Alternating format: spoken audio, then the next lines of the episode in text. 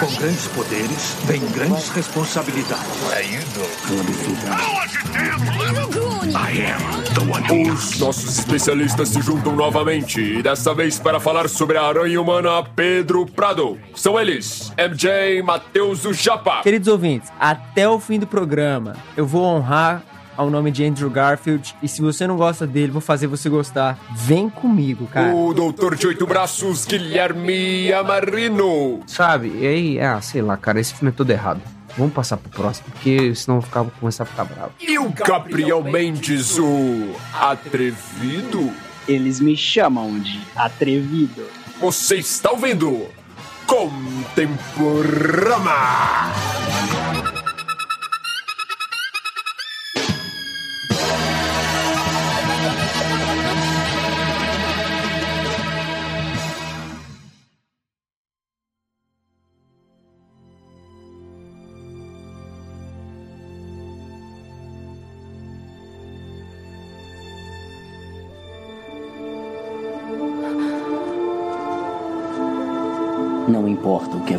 Reserve, eu nunca esquecerei estas palavras. Com grandes poderes, vem grandes responsabilidades. Esta é a minha dádiva e a minha maldição. Quem sou eu? Eu sou o Homem-Aranha.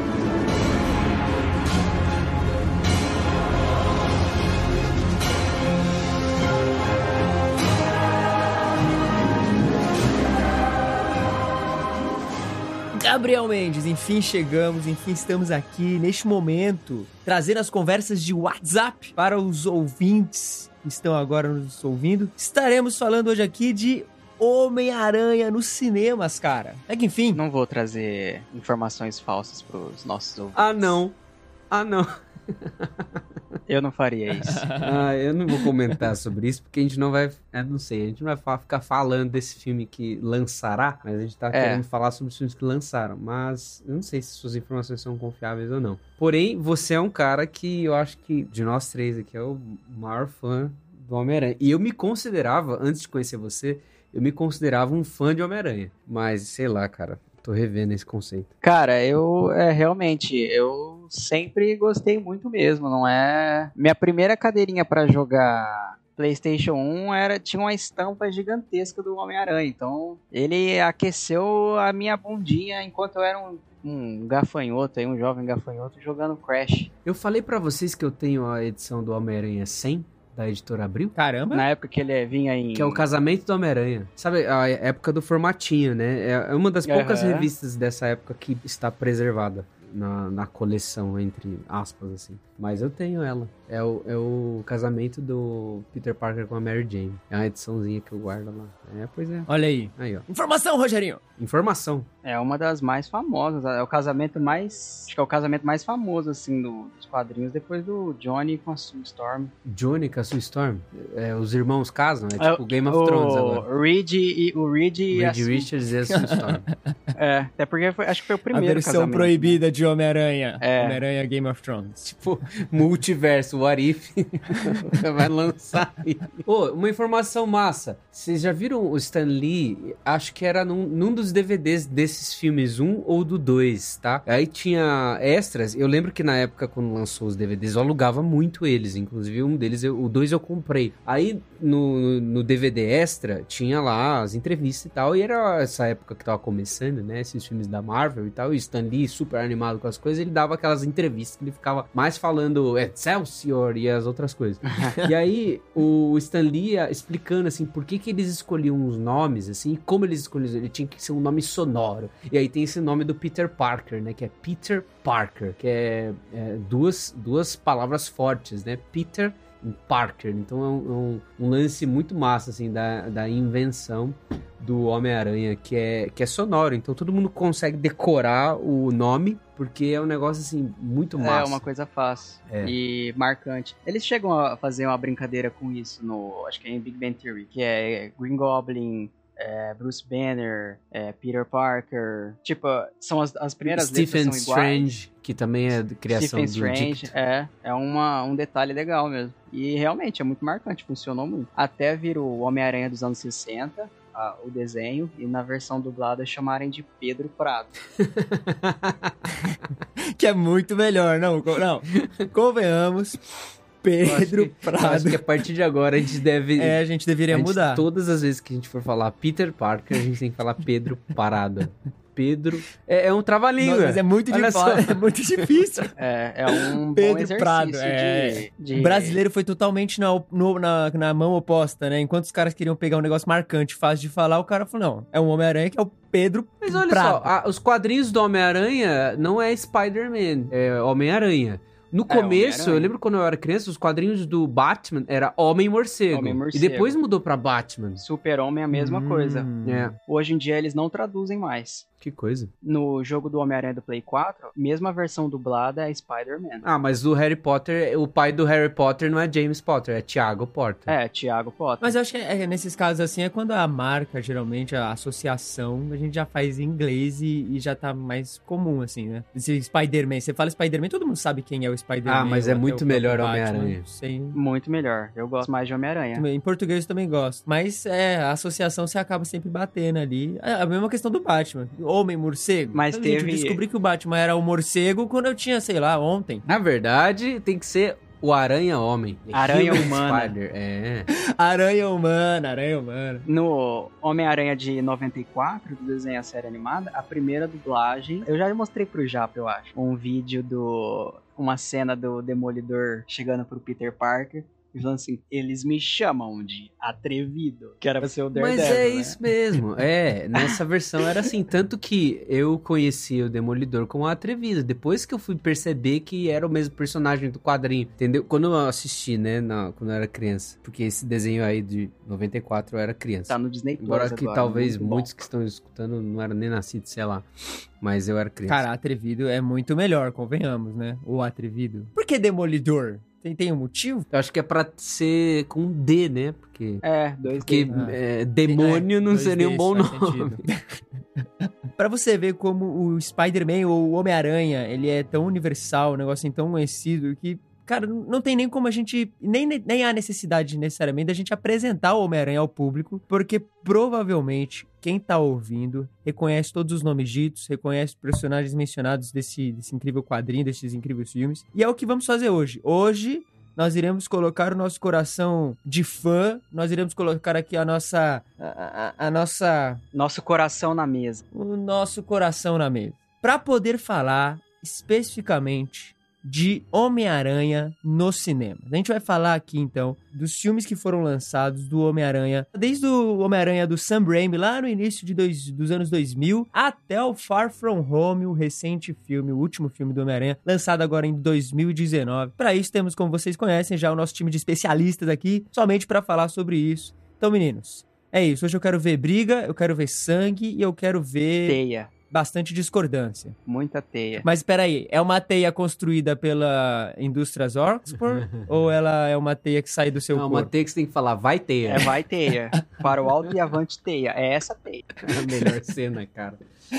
Ai, ai, ai. Para o way web. Certo. Antes da gente falar do Homem-Aranha do Sam Raimi, eh, eu gostaria de fazer uma pergunta pra vocês aí, que é assim, houve várias tentativas de se fazer o Homem-Aranha antes do Homem-Aranha que a gente conhece nas telonas do cinema, né? Então, em 85 eles tentaram fazer, não deu certo. A história mais famosa é a que veio depois, o James Cameron assumiu o projeto. Ah, Nos anos 90 a Marvel tava falida, então foi Uhum. o ano que ela deu o personagem pra quem pedir. O James Cameron aceitou, produziu e dirigiu um filme do Homem-Aranha e deu incrivelmente errado. Você tinha Leonardo DiCaprio como Peter Parker, que inclusive Leonardo DiCaprio e Tobey Maguire são muito, muito amigos, desde da pré-adolescência. Eu lembro também que tinha Arnold Schwarzenegger como o Dr. Octopus, Meu Deus. Olha aí. Depois ele virou o Senhor de- Frio. Foi, é verdade. O James Cameron, ele chegou assim com um projeto muito ambicioso. Disseram que eram 85 páginas só de argumento do porquê que as pessoas deveriam levar a sério esse filme na hora de fazer. Só que eu realmente não sei dizer por que, que, por que, que ele não, não deu certo. Eu acho que era muito. requeria dinheiro demais.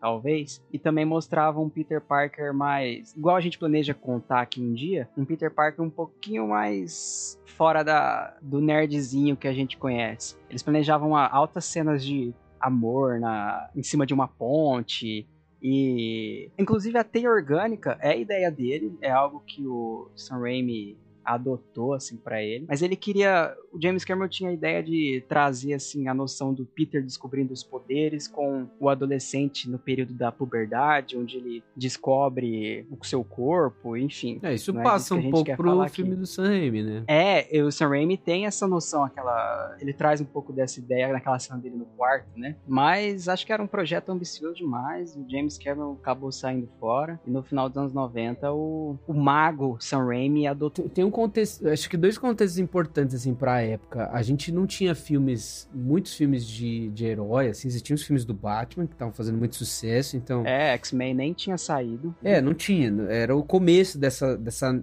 eh, vamos chamar de fase contemporânea do, dos filmes de herói, né? Mas você tem nos anos 90, você tem várias tentativas de filmes, você tem os filmes do Batman, você tem o filme do Justiceiro, você tem ah, aquele o filme do Demolidor não é depois. Mas você tem algumas tentativas de série de TV. Então, nos anos 70, anos 80, você tem séries de TV aí. Você tem uma série frustrada do Quarteto Fantástico. Você tem a série frustrada. Frustrada não, uma série que ficou muito famosa. Do próprio Homem-Aranha. Que tem filmes feitos pra TV, mas não era aquele esquema de cinema nem nada. Era aquele esquema de tipo dois episódios. E aí é um, entre aspas, filme e tal. Que quem fala, fazia é aquele cara que é o Nicholas Hammond. Mas era uma coisa muito caseirona. Um negócio negócio meio Power Ranger, assim, sabe? Então não tinha nenhuma produção como os filmes do Batman, aqueles filmes do Tim Burton, né? Batman e Batman O Retorno, que tinham grandes atores, grandes atuações, que tinha trilhas sonoras muito boas e que tinha ali bilheterias que estouravam. Então a ideia de ter um filme do Homem-Aranha era a primeira opção, visto que o, lado da Marvel, o Homem-Aranha é o personagem mais famoso, é o personagem mais rentável, é o personagem mais popular, enquanto do lado da DC é o Batman e o Super-Homem, que já tinham, já eram ah, consolidados ali em outras mídias que não quadrinhos, tinha filme, tinha série, tinha desenho e etc. Faltava ao Homem-Aranha uma, uma série de filmes decente, assim. Então, essa época, começo dos anos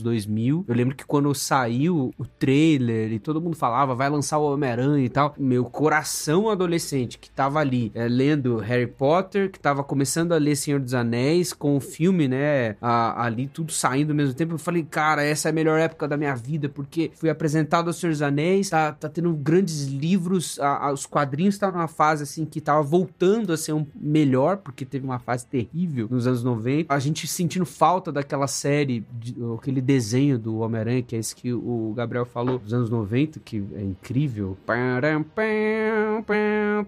Sabe? Aquela música Nossa, maravilhosa. Nossa, maravilhosa. E aí veio o filme, cara. E para mim é, foi é, uma das melhores coisas que aconteceu nos anos 2000. É, mesmo assim, eu falando assim, lembrando da minha sensação de adolescente ao ver, vai sair um filme do Homem-Aranha, aquele filme, esse filme de 2002, o primeiro, né, do Sam Raimi.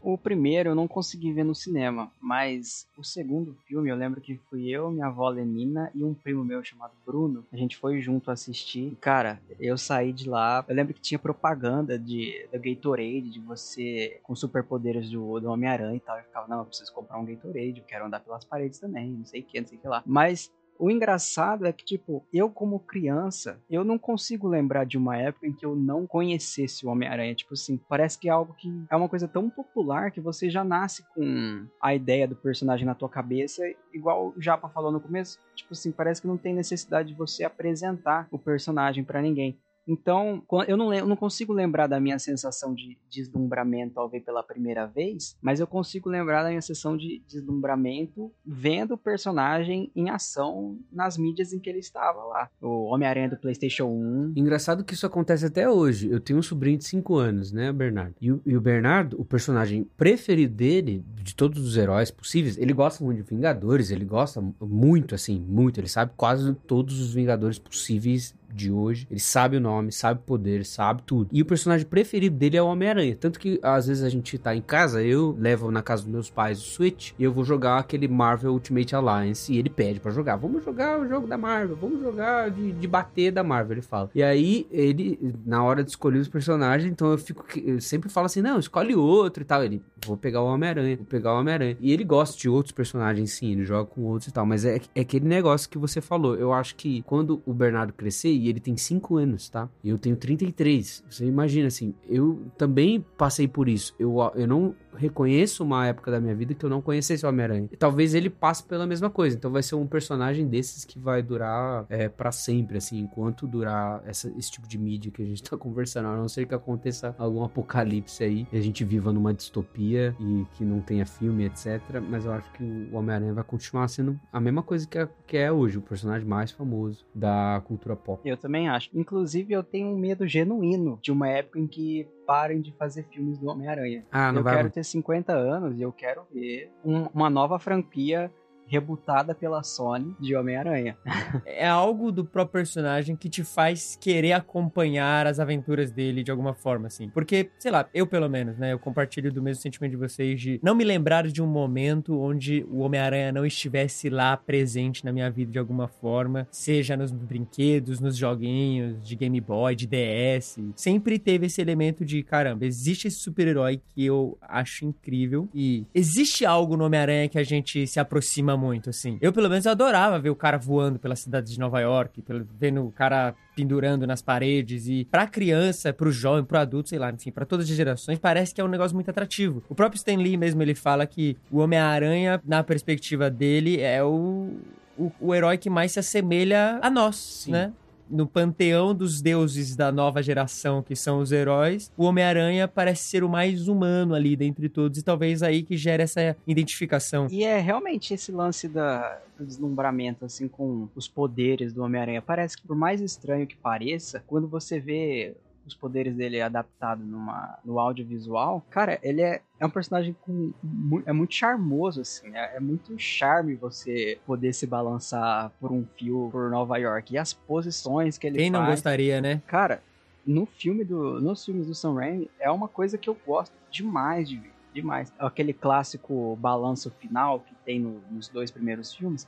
Cara, isso pra mim é era mind blowing assim, E vendo tem, tem, a, tem a cena clássica dele, é, que é clássico nos quadrinhos, assim, talvez nos, nos jogos também, né? É ele numa gárgula em Nova York, vendo lá Vendo a de cidade. cima toda a cidade, ele sempre no alto de um prédio e tudo mais. O que o, o Japa falou do lance do Stan Lee, cara, eu acho que isso é a- o trunfo, e também o Stan Lee falando sobre isso, é o trunfo do porquê que o Homem-Aranha deu certo como personagem, né? Que é a dualidade dele é, com o próprio Peter Parker. Ele tem que viver as duas vidas e tudo mais. Até então, diz o Stan Lee, diz todas as, as pessoas que vão falar, comentar sobre o Homem-Aranha, você tinha heróis que tinham o seu alter ego, né? Você tem o, o Bruce Wayne e o Batman, você tem o Clark Kent e você tem o Super-Homem, você tem o Thor e ah, o Donald. Como é que chamava o Thor mesmo? É Arthur. Não, Não, Arthur é o ah, não, Aquaman. É pô. o Aquaman, é verdade. É, Donald de alguma coisa. Você tem, cada um tem o seu. E, e- e é beleza. E não era dada tanta atenção ao alter ego, assim, é, tanto nos quadrinhos na época. O Homem-Aranha é o primeiro quadrinho a dar muita atenção. Eu, pelo menos, quando li o Homem-Aranha e vendo os filmes, acho que eles conseguiram passar cada um à sua maneira. Eu acho que depois a gente pode até criticar isso, o Peter Parker de cada um.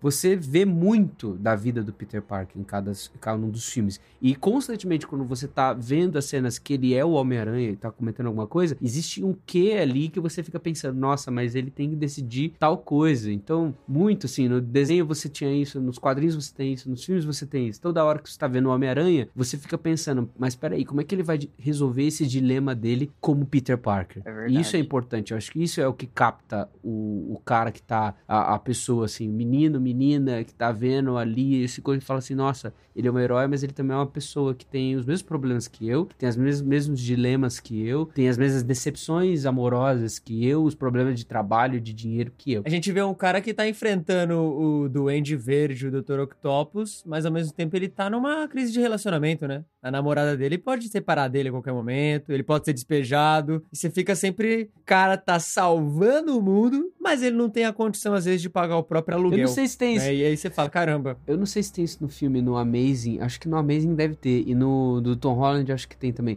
Ele andando assim, tipo, fazendo os balanços assim como o Homem-Aranha e tal, e de repente toca o celular e ele tem que atender. É. E, tipo, é a Tia May Uhum. ou tipo Sim. alguém pedindo alguma coisa. Cara, isso é fantástico. fantástico. Ah, no o final do Far From Home é tem aquela ceninha que ficou assim um balanço muito legal, o final do filme com aquela trilha sonora ficou muito boa. E o celular dele toca e ele começa a mandar mensagem para para Michelle né? E ela falando assim, ó, não balança enquanto você digita e tal. E, tipo assim, tem detalhes que você vê, por exemplo, o celular dele tá com a tela trincada, sabe? Tipo, não é grande coisa. Mas você fala, uhum. tipo, putz, meu celular também tem a tela trincada, sabe? É bem legal Nossa. de ver. E eu, eu sempre vi, assim, a história do Homem-Aranha como não sendo a história do Homem-Aranha, mas sim a história do Peter Parker. Sempre ah, me com pareceu, certeza. Isso é, é sobre o Peter Parker, não é sobre o Homem-Aranha. E porque você consegue perceber muitas vezes, eu acho que fica um pouquinho mais. No Homem-Aranha 2 também é, dá para perceber bastante, mas o Homem-Aranha, às vezes o fato dele ser o Homem-Aranha, ele sente como se fosse algo enfadonho, um fardo para ele, que às vezes ele acha que ele não precisava disso, mas ele é movido tanto pela culpa, pelo que aconteceu com o tio Ben, quanto pela responsabilidade que ele deveria ter assumido naquele dia e ele não assumiu. Mas muitas vezes, tipo assim, ele é tão prejudicado às vezes pelo Homem-Aranha que parece que é algo que ele é o que menos aproveita. Hoje em dia, nos quadrinhos, é, ele já chegou à conclusão assim de que é algo que ele gosta de fazer, é um manto que ele gosta de assumir, mas em muitos momentos, principalmente naquele Homem-Aranha Nunca Mais, um, um arco do gibi muito legal, ele, ele decide que é só, é só prejuízo para ele. E no Homem-Aranha 2 você é praticamente é, tem, uma adaptação é, desse arco. Tem é ele é desistindo, legal. né? Ele não querendo mais, não, não quer mais. Eu acho assim, uh, se, se você olhar para o Tio Ben nos filmes, menos Cara, no, nos Tom Holland quase não comenta, né, do Tio Ben. Mas nos. Nem comenta, é, nem, nem fala. Agora, o filme que mais trata para mim, dos três, né, da, das três percepções mais modernas do Homem-Aranha. O do Sam Raimi, é, Sam Raimi, sei lá como é que se fala o nome dele. Tio Ben, assim, para mim, o melhor é, é desses. Porque ele é o Sem único... Dúvida. Eu não sei por que os caras têm vergonha de falar essa frase, eu sei que não quer ser clichê e tal, mas com grandes poderes vem grandes responsabilidades. Essa é a frase do Homem-Aranha. Essa frase tem que ter. Se não tem, não é um filme do Homem-Aranha. E o único que tem, é, incrivelmente, é esses três primeiros filmes. E aí, para mim, a melhor escalada como origem e, e, que mais respeita assim os quadrinhos mesmo e tal é, é, é desse primeiro filme aí de 2002 que você tem toda essa questão do Homem-Aranha levar a culpa da morte do, do tio Ben, né? Então Peter Parker se culpa constantemente porque o tio Ben morreu, porque ele que deixou, ele que não foi perseguir, impediu aquele cara que era o assaltante de estar de tá ali, esse cara ali matou o tio dele, ele tem um quê de desejo por vingança, mas também compensação da culpa que ele carrega da morte do tio Ben, e ele nunca conta isso para para tia May. Cara, é um, é um dilema muito incrível, assim, e eu acho que para mim, dos, dos três, assim, tanto do Sam Raimi, do Mark Webb e agora os mais novos do John Watts, é o melhor, cara. Definitivamente o melhor. Eu também acho, porque o tio Ben, ele é um fator, assim, decisivo na hora do Peter fazer as escolhas dele. Praticamente todas as escolhas que ele faz, ele tenta pensar ou no tio dele ou na tia dele. Um tio, ou no tio do porquê que, que ele faz o que ele faz e na tia como uma motivação para ele conseguir fazer o que ele tá fazendo, voltar para casa, proteger, proteger os familiares, proteger as pessoas que ele ama. Você perder esse elemento, parece que perde muito do personagem também. Você fica sem muito uh, os dilemas dele. No, nos filmes do Tom Holland, tem lá ele tendo que decidir entre salvar o bairro e ajudar a escola no, na gincana. Só que, tá, por exemplo, no caso do Tom Holland, ele decide salvar o bairro e não aparece na gincana da escola. Só que, tipo, não tem, não tem muita consequência. Parece que ele não sofre pelas consequências que ele faz quando ele decide agir como Homem-Aranha. É um então, negócio mais você... leve, né? É... é... É, muito mais leve. Agora, no caso do Tobey Maguire, no, nos filmes do Sam Raimi, você vê essa, o quanto impacta nos relacionamentos dele com o Harry, com a tia May, com a Mary Jane. Igual o Gui falou do, dele esconder da tia May, a cena que ele conta para ela é realmente muito. é. É muito Forte. triste porque ele põe a mão em cima dela, assim, em cima da mão dela e decide contar para ela, se abrir para ela do porquê que, que aconteceu naquela noite. E a reação dela é olhar espantada para ele, assim, e tirar a mão de debaixo da mão dele, você pensa, putz, tipo, mais um relacionamento que ele quebrou por ser o Homem-Aranha, sabe? É, e, é óbvio que ela entende, mas Os filmes do Sam, do Sam Raimi com o Tobey Maguire, embora eu não goste do Peter Parker desses filmes, eu preciso deixar bem claro, assim, para mim é o pior Peter, Parker. Mas o contexto geral, ele é muito bem construído, assim. Eu reassistindo, você percebe, assim, é lógico que tem um quê da época também, porque você tem uma, uma escalada de construção, para mim, nesses filmes aí, numa das melhores. Você tem um paralelismo, assim. Esse primeiro filme de 2002, enquanto o personagem Peter Parker Homem-Aranha está sendo construído, também o inimigo, que é o Norman Osborn e o Duende Verde, Green Goblin, ele está sendo construído ao mesmo tempo. Então você fica intercalando as cenas do Norman Osborn, tendo os dilemas dele, é, se construindo como o, o Duende Verde e o, o, Peter Parker também, a mesma coisa, se escalando como um herói e tal, os dois se entendendo. A jogada da direção do Sam Raimi ali é muito boa, o roteiro do uh, é David Culp, que acho que fez o, o roteiro, ele é, é muito bom, assim, ele vai sendo é, é um típico desses filmes de, do, dos anos 90, começo dos anos 2000, que vão apresentando as coisas todas, né? É bem assim, é didático para você entender as coisas. É realmente bem didático.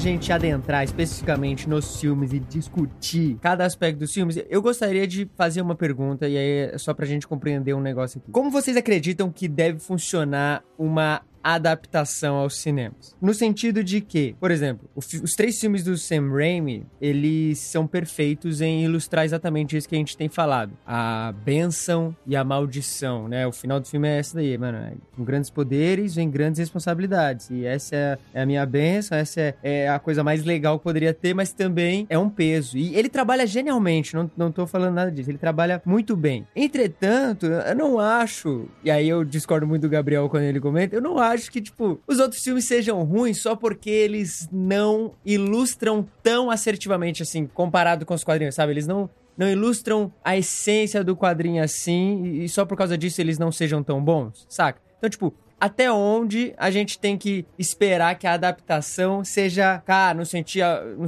a vibe do quadrinho? Ou o filme tem uma liberdade de trabalhar ali os aspectos de uma forma mais independente, saca? Como diz o Gui, eu também preciso deixar muito claro que eu gosto muito de todas as adaptações. Eu tenho um pouquinho mais de problema com Far From Home e Amazing Spider-Man 2 especificamente. Mas uhum. eu gosto dos filmes. Inclusive, eu gosto muito do Andrew Garfield, eu gosto muito do Tom Holland. O Tom Holland, para mim, é, é muito, muito bom.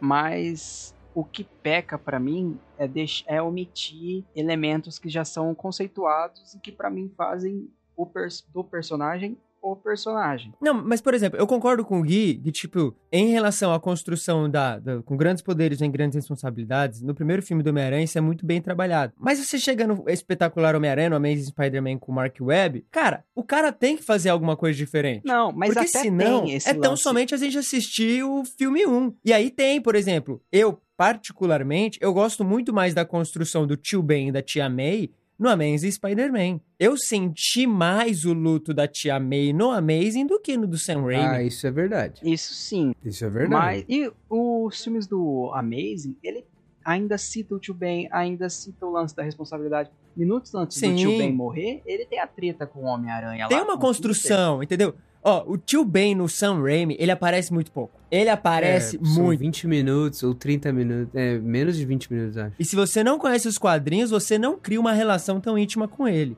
Que assim, quando eu assisti a primeira vez, pouco importava o tio Ben. Eu não conhecia o tio Ben. Eu só queria saber do Homem-Aranha balançando e dando teia. Não, mas entendeu? o tio Ben também só aparece no, Ama- no Amazing Fantasy XV. Assim, como um personagem vivo e atual. Ele morre no final da primeira edição que o Homem-Aranha aparece. Então, tipo, é óbvio, o quadrinho tem muito mais tempo pra desenvolver o que, que o tio Ben significa pra vida dele. Mas naquela primeira edição, Uhum. você já sente o que o Homem-Aranha sentiu. Era uma pessoa muito importante pro Homem-Aranha e ele perdeu por culpa dele. Nos filmes do, Sim, do mas aí Sam que tá.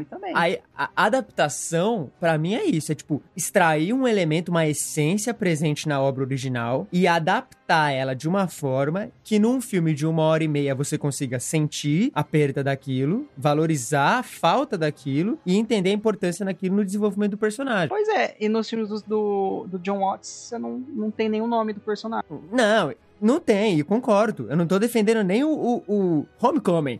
O meu ponto, eu só abri esse ponto pra defender Amazing Spider-Man. Porque assim, vou, vou, vou, abençoar os ouvintes fã do Andrew Garfield. Eu amo os filmes do Sam Raimi, todo mundo sabe, principalmente o 2. Mas meu coração no momento tá com Amazing Spider-Man. Nossa, mas tá muito com esse filme. Ô Japa, você me dividiu agora, velho. Recebe, vamos, vem pro time, cara. Não, vem pro time. porque, olha só, é, quando, quando você vai se aproximar num filme de quadrinho, por exemplo, é, eu, como fã de quadrinho, é, cresci lendo quadrinhos, todos os tipos, sempre gostei e tudo mais, você vai para uma tela, você quer ver aquilo adaptado. Mas, ao mesmo tempo, o roteiro original, uma história contada muito bem, respeitando, claro, os elementos principais, assim, como eu falei, né? O Homem-Aranha, ele é esse negócio do grandes poderes, tem grandes responsabilidades. Ele é isso.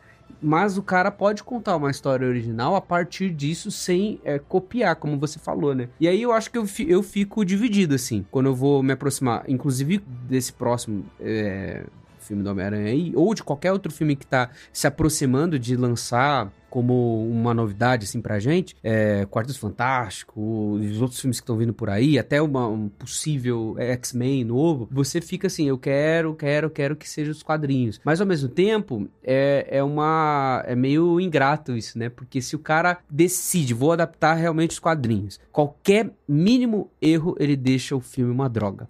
Mas se o cara Não, decide, é... ah, vou fazer uma coisa original, ele corre um risco terrível, que foi o que a Warner fez, e vários filmes ruins, mas também ele pode é, fazer uma benção a, a maravilhosa para os fãs, né? De criar um negócio original, uma história ali nova que uh, envolva ainda mais elementos do personagem. Então agora eu tô bem dividido, cara. Bem dividido mesmo. Não, eu, eu é basicamente isso. Eu gosto quando os elementos principais são bem adaptados. Eu não sou contra a história original, mas eu também me sinto incomodado como um fã do personagem quando você não, não sente aquilo que você que deveria sentir, você não vê aquilo que o personagem deveria ver, é adaptado. Sim. Você não vê o. Eu lembrando, eu gosto muito de Homecoming. Eu, é um dos filmes de adaptação de quadrinho que eu mais gosto. O que me incomoda é a falta da presença dos tios dele. Ele não tem uma preocupação em em voltar para casa e ver a Tia May. Ele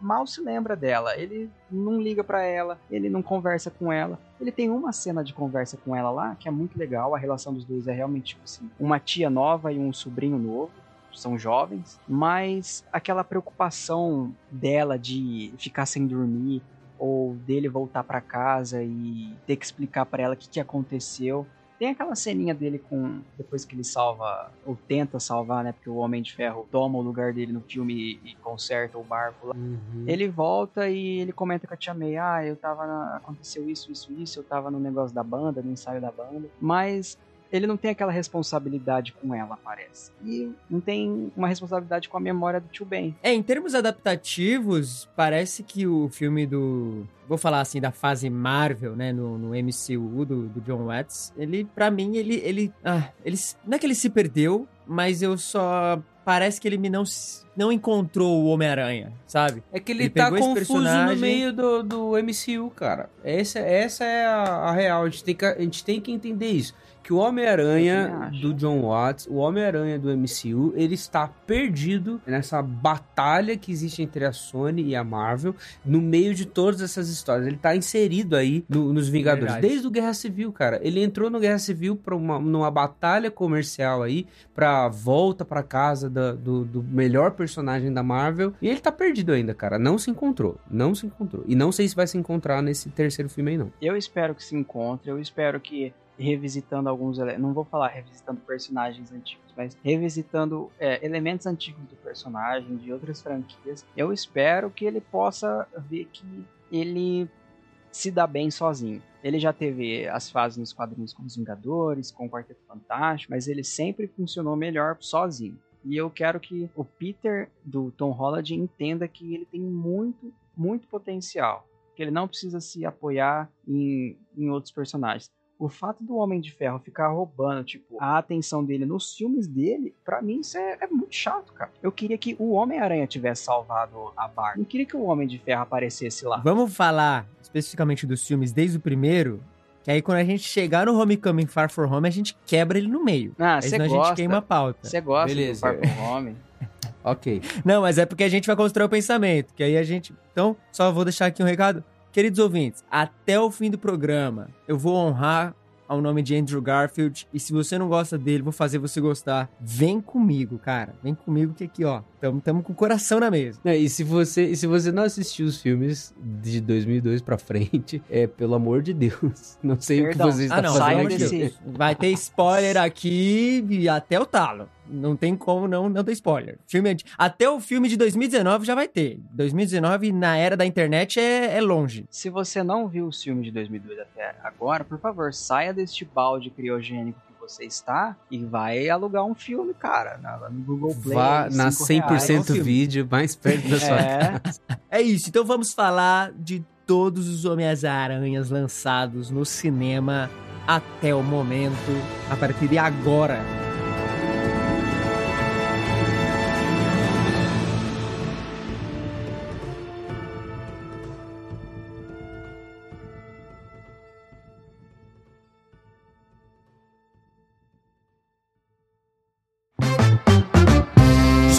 Interromper essa sua experiência maravilhosa ouvindo esse podcast, ouvindo aquele assunto que você queria tanto ouvir para te fazer uma propaganda. Sim, uma propaganda. Todos os meses, na sua casa, um grande livro de ficção científica, fantasia, mistério, aventura e romance, preparado, curado especialmente por mim, para você, todos os meses. Esse é o Plano Mar do Clube Ictus. Então vai lá em ictus.com.br, ictus com CH, TH, e vai lá no clube de assinatura e acha o meu plano, o Plano Mar, que na sua casa, todos os meses, um grande livro da minha estante diretamente para sua estante, para que você embarque nesse universo da literatura, em, em grandes histórias e em contos mitológicos que vão certamente animar, intensificar e alimentar a sua imaginação. ictus.com.br barra clube, vai lá no Plano Mar, faz a sua assinatura agora. Falou!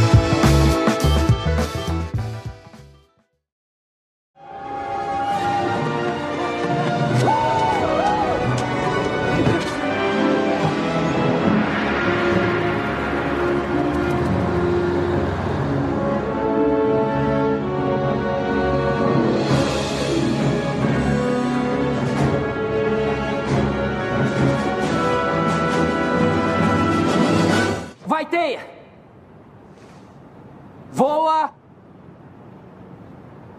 Para o alto e avante, Teia! Shazam? Vai! Vai! Vai, Teia, vai!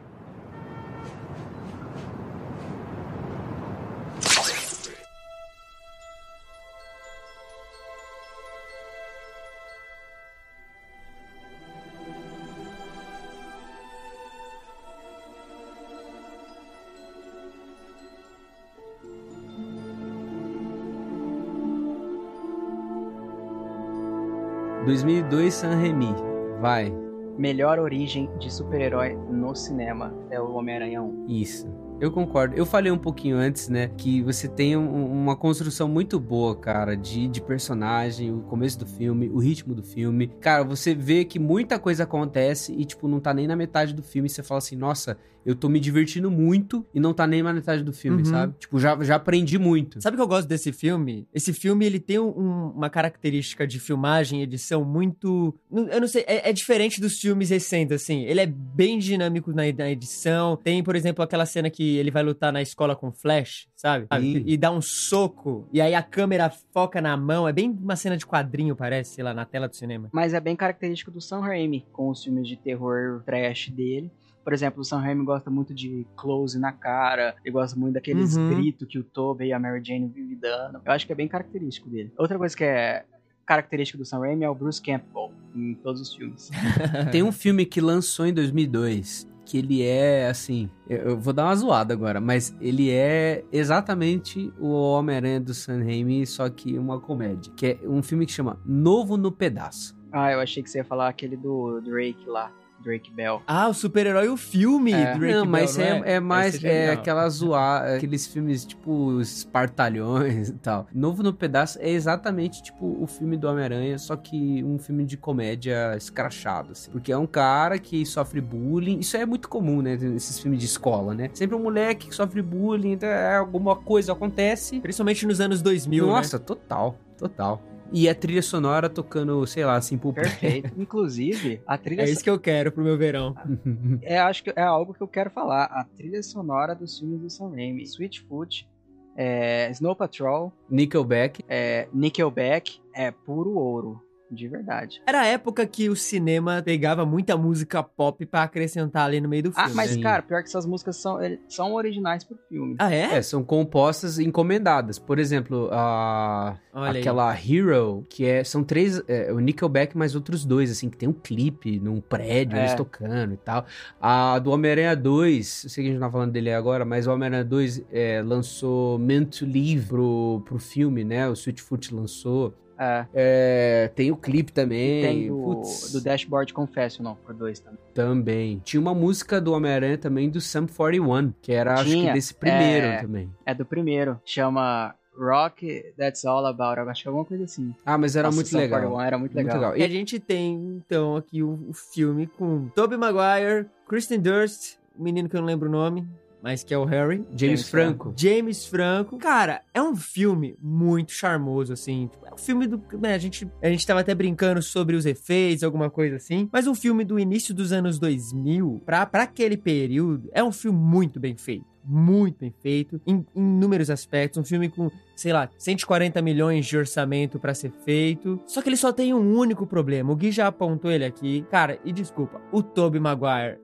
não é bom. Ele Não é é. muito bom. Ele- Assistam Brothers. Não, não, assistam não, não. ele é um bom ator, mas no filme do Homem-Aranha, não, cara. No filme, não. Mas eu Nossa, vou. gente, não. Não quero ser advogado do diabo, mas, Ah, mas eu você acho já que tá é uma sendo. decisão dos. Eu acho que é uma decisão do Sam Raimi. Porque. Não, talvez seja. no- Não, talvez Uma decisão. Evil- errada. Igual no Pode Evil ser, Dead, provavelmente é, mas errada. Eu acho que é mostrar o, o charme, ou então mostrar o personagem principal como um completo paspalhão, assim. E, sinceramente, o Peter Parker no começo, principalmente no começo dos quadrinhos, ele era bem chato. No sentido de é, muito amargurado, muito cabisbaixo, muito melancólico. Não, mas é demais isso no filme, cara. É demais. É, no filme é diálogo- demais. É- o diálogo final do primeiro filme, desse filme aí, é, é- é assim, você quer cortar o pulso depois, pelo amor de Deus, cara. É tipo um negócio que você... Não, que ele não beija dá, a Mary. Jane e fala, eu não posso ficar com você. Nossa, mas assim, eu sinto que essa cena, o, o Toby, ele tá, tipo, tão uma carinha de bunda ali pra situação. Eu, Cara, ah, eu não consigo, desculpa. Eu, não, eu, eu prefiro ele sendo... Não, eu entendo. acho- Sendo que- nada, mano. Pra mim, o ator podia ser É, diferente. eu entendo a construção do porquê que o Tobey Maguire ele atua Uhum. dessa forma para o Peter Parker, porque ele quer criar uma dualidade com Homem-Aranha sendo o herói que ele é aí quando ele tá por trás da máscara, ele zoa, inclusive o chefe dele, que é o J. Jonah Jameson, ele dá uma zoada ali, porque ele, Sim. ele é mais desbocado e Bem tal. de leve. né? É, ele ele sempre fala alguma coisa. E esse negócio do Homem-Aranha, quando tá lutando, fazer uma piada, é super clássico, assim. Aí, quando ele tá como Peter Parker, ele quer representar o oposto disso. O cara que é super introvertido, que tem vários problemas de autoestima, é, que perde a mulher que ele gosta, que ele desenvolve o amor platônico aí pra, na, na Mary Jane Uhum. para o melhor amigo dele. É o cara que tá sempre em segundo lugar, sabe? Isso é muito bem construído desse ponto de vista, mas assim, é terrível, cara, é muito triste. Vocês têm um problema, é, vocês têm um problema com a cara dele. É, é muito caricata a atuação, cara. Tipo, eu entendo toda essa construção do nerd. O filme já começa literalmente com ele correndo atrás do ônibus, porque o ônibus Quem saiu, nunca? entendeu? E aí Quem você nunca, exato. quer, é, o, é o clássico, e você fala, Correr mano... de mochila. Ele entra no ônibus, ninguém quer sentar do lado dele, os caras põem o pé pra ele cair, tem todo esse... É, Beleza, até aí tudo bem, mas, mano, é muito caricato. se for pensar até American Pie é assim. Todo filme dos anos 2000 é assim, né? Todo. É, o, o que, que é o nerd pros anos 2000? É o cara que acorda atrasado e ninguém quer sentar com ele no ônibus. Eu não sei, é, pode ser só um preconceito meu, alguma parada, tipo uma birrinha minha que eu tenho aqui com ele. Cara, eu não- consigo. É uma das coisas que me tira, assim. O filme, estruturalmente, direção, é, é completinho. O, o primeiro filme, ele é fechadinho nele, mas me tira do personagem, não tira do filme. Você fala isso, mas defende um Peter Parker que anda de skate na escola. Não, É a gente vai quer? chegar lá. Calma aí. É. Não, a gente vai chegar lá. calma, Quando você tá- for você essa. tá muito empolgado. Calma. O cara calma. tá Ai, correndo demais. Calma o cara aí. tá falando Não, calma. tem, tem coisa calma. que é inadmissível. Mas, enfim, dentro das limitações do Tobey Maguire, eu acho que até foi, assim, no primeiro filme. Minhas críticas maiores, acho que ao Tobey Maguire são no 2 e no 3. Uma coisa que eu gosto, e que depois até os quadrinhos vão emprestar numa saga lá de 2005, 2006, eu não sei, é uma saga que chama O Outro, que é o lance de, da teia orgânica, né? Que foi, Uhum. foi- foram adaptações boas, assim. Eu acho que tem outras adaptações boas nos poderes do Homem-Aranha, na- nas conceituações e algumas coisas que talvez fosse difícil demais de explicar é, pra, pra galera dos anos 2000, assim, que não, não sei se tinha essa, esse hype por coisas tecnológicas na época e tal. Mas é um filme de adaptações boas, cara. Você vê a amizade dele com o Harry, a relação esse dilema criado aí com o Norman Osborn. Cara, é bom, é muito bom. A relação dele com o Norman no primeiro filme é muito legal. É muito legal. É muito boa. é Eles muito boa passam mesmo. o filme inteiro assim,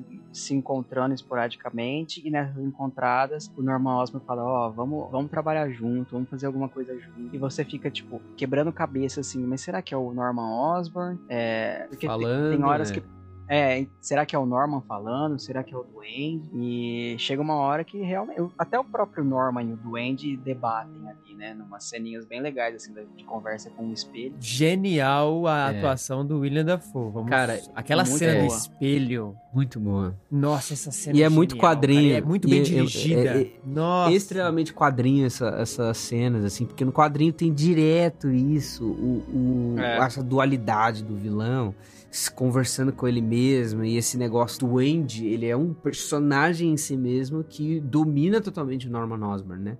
Isso é meio Jekyll and Hyde, sabe? Tipo o médico É monstro. verdade, o médico o monstro. E no final, você vê que o Duende Verde já tomou conta completamente, porque você vê a, diferença entre o, o Norman Osborn sendo invadido esporadicamente pelo Duende Verde e o- no final o Duende Verde tentando fingir que é o Norman Osborn. A Sim. expressão facial muda, o jeito dele falar muda. A hora que ele conversa com o Peter lá, fala assim: Eu fui um pai pra você. Seja um filho pra mim. Você fala assim: Não é o normal. Nas outras, nas outros encontros, você até consegue acreditar que é. Aqui você já vê que o cara foi realmente tomado. Aquilo que o Gui falou de construir tanto a, a dualidade do Homem-Aranha, né? Esse Peter Parker ou, ou Homem-Aranha, e até o Duende Verde e o Norman, é, é muito clara, assim. A construção do filme fica nesse vai e vem entre os dois. E a própria luta do, do Norman em aceitar que o Peter Parker é o Homem-Aranha, e, e até esse reconhecimento do final, ela é muito bem mostrada, né? Ela é, é maestralmente, assim, o, o Sam, nesse sentido, faz muito bem, não perde o ritmo, continua ali Sim. Ele faz isso genial. O Norman lutando contra si, conversando consigo mesmo ali, de tipo, mas eu não posso fazer isso. E, É. e o Duende Verde, meu, vai fazer, você tem que fazer, porque o cara vai acabar com você. E você fala, É. caramba, eu tô sentindo isso, sabe? Você, você sente a empatia pelo personagem do Norman e você fala, caramba, ele tá se deixando levar. E até a cena do final, que é genial também. Até hoje é uma das cenas que mais me marcam, assim. É uma lição de roteiro essa cena, porque ela é uma rima. Eu não sei se vocês perceberam, porque no começo do filme, quando o tio Ben leva o Peter Parker lá pra, entre aspas, biblioteca que ele iria, e aí É. ele começa a dar aquela liçãozinha de moral, que é onde tem a frase grandes poderes, grandes responsabilidades e tudo mais. Uhum. É, o Peter Parker vira e fala assim: é, Você não é meu pai, pare de fingir que você é meu pai. É, isso. Nossa, é E verdade. lá no final. Pesada essa cena. né? Lá no final, quando acontece todo aquilo lá e o cara, não, eu sou um pai pra você e tal, o Peter Parker falando. É o Peter Parker falando. Eu tenho um pai. Isso assim, tipo, é, é uma construção de roteiro muito Caramba. boa. Muito boa mesmo a cena dos dois, a luta dos dois no final é brutal. É muita poeira, muito soco na cara. E isso é muito legal. Máscara rasgada. Nossa, a máscara rasgada é um clássico do Homem-Aranha, velho. É um clássico. É. E no Sam Raimi toda hora, né, mano? Sim. Não, mas eu falo assim, nas mídias mesmo, você sempre vê, tipo assim, os fiapinhos do cabelo do Peter saindo para fora do cabelo e uma lente para fora também. Você vê o, o, quanto ele apanha. Eu gosto de herói que apanha, cara. Eu gosto de herói eu que apanha. Gosto. Eu gosto quando, tipo é, esses heróis, assim. Eu, eu gosto dessa vibe herói mais street, rua. Sabe? Eu tipo, acho. E o Homem-Aranha é um deles, Demolidor é outro. E, e, você vê assim, quando, quando você assiste tanto a série do Demolidor quanto esses filmes, e principalmente talvez esse primeiro mais do que os outros, você vê o Homem-Aranha apanhando, tudo sangrando e tudo mais, você sente mais a responsabilidade nesses heróis que, tipo, apanha, mas apanha de, de mentira e tudo mais, você não sente. Aí fica um cortezinho no é, rosto. Você não assim. sente o peso da responsabilidade do uhum. cara e não sente a possibilidade dele perder. Para você construir um bom roteiro, você tem que dar ao herói a possibilidade muito clara ali e o medo de, de você perder. As coisas, os elogios que eu tenho a essa primeira fase aí da, dessa trilogia é justamente que você fica com essa sensação, cara, tá dando tudo errado, sabe? Cara, esse filme, ele foi um grande sucesso, né? Na época foi. de bilheteria, de, assim, Homem-Aranha, eu já até conversei com o Gabs a respeito disso, ele se vende por conta própria. É, não precisa de muito, né? É. Pouco provável um Homem-Aranha sair com menos de 700 milhões, 800 milhões aí no, nas bilheterias, que foi o caso desse que já saiu, tipo, com 800 e poucos milhões de uma vez, um grande sucesso aí da época. É, fosse hoje, um primeiro filme do Homem-Aranha saindo hoje, passaria Vingadores Ultimato. Ah, ah eu acho que não, não Gabs. sei não ah, um primeiro filme do Homem-Aranha, eu acho que sim. Caso não houvesse MCU, se fosse para sair agora, com os efeitos de agora, eu acho que faria 2 bilhões aí. Cara, mas se não houvesse MCU, eu não sei nem se o cinema de heróis seria tudo isso que é hoje. É. É, é uma outra discussão totalmente, claro. É que só é o que é hoje por conta de Homem-Aranha nos anos 2000 e X-Men. Você, ouvinte, se você quer um what if do que seria o Homem-Aranha agora, você manda um e-mail e aperte curtir. What if o Spider-Man nunca tivesse sido lançado? Cara, tem um furo de roteiro que é bizarro. Vocês falaram disso porque é o seguinte, tem uma hora lá que o, o JJ Jameson ele coloca lá, ah, o Homem-Aranha e o do Duende Verde estão trabalhando juntos e tal. E o Duende Verde vai lá é. e, e, fala assim, Slave. E aí joga o negócio assim, o Homem-Aranha dorme. E aí é. ele leva o Homem-Aranha pro alto de um prédio. E eles começam a conversar, e eles têm mau papo, não, vem pro meu lado e tal. Cara, por que diabos o Norman Osborn não tirou o, cap, o, o capuz do, do Homem-Aranha? A máscara, né? A máscara do Homem-Aranha, é verdade. Ele não queria. Era justamente o que ele queria saber. Quem era? É para ter a cena do sangue. É, exatamente. Aquela cena do sangue, isso é só para isso. Aquele um litro de sangue, né, que cai do braço dele. Um pingo que cai quando mostra no chão uma poça de ketchup é. gigante. Mas realmente, acho que o, o Green Goblin, ele é anti-spoiler. Ele não frequenta o Reddit. Poderia ter acabado com 40 minutos de filme o filme. É, aquele aquela negócio no YouTube, How, how It Should Have Ended. Ou oh, posso fazer um comentário sobre esses filmes que acho que eh, me cabe? Manda brasa. Eu sou um grande fã de trilha sonora, não só pelo fato de eu ser músico, mas eu, eu cheguei a estudar um pouco de trilha sonora, eu fiz um curso de trilha sonora e acho que é uma coisa das mais incríveis. Acho que o poder de um filme ele tá em grande parte na responsabilidade de quem faz a trilha sonora. E nesse caso aí desses filmes do San Remi, tem um cara que é, eu sou fã, não é um dos meus preferidos, mas é um cara que eu sou fã por conta de vários filmes que ele faz com o Tim Burton, que é o Danny Elfman. Danny Elfman, Elfman que fez os filmes do Batman do Tim Burton, por exemplo. Danny Elfman fez também os filmes do Hellboy, por exemplo. É, fez alguns outros filmes importantes, assim. É um cara muito bom, assim. O Estranho Mundo de Jack, A Noiva Cadáver. Exato. Esses filmes, assim, foram muito bons. Ele fez Homens de Preto também. Então, tem outros filmes também que não são tão bons, mas são legais e são bons pra nossa memória. O Daniel Elfman, ele fez uma trilha muito boa, cara ele consegue dar um ar sério pro filme, sabe? Há um quê das trilhas do Batman,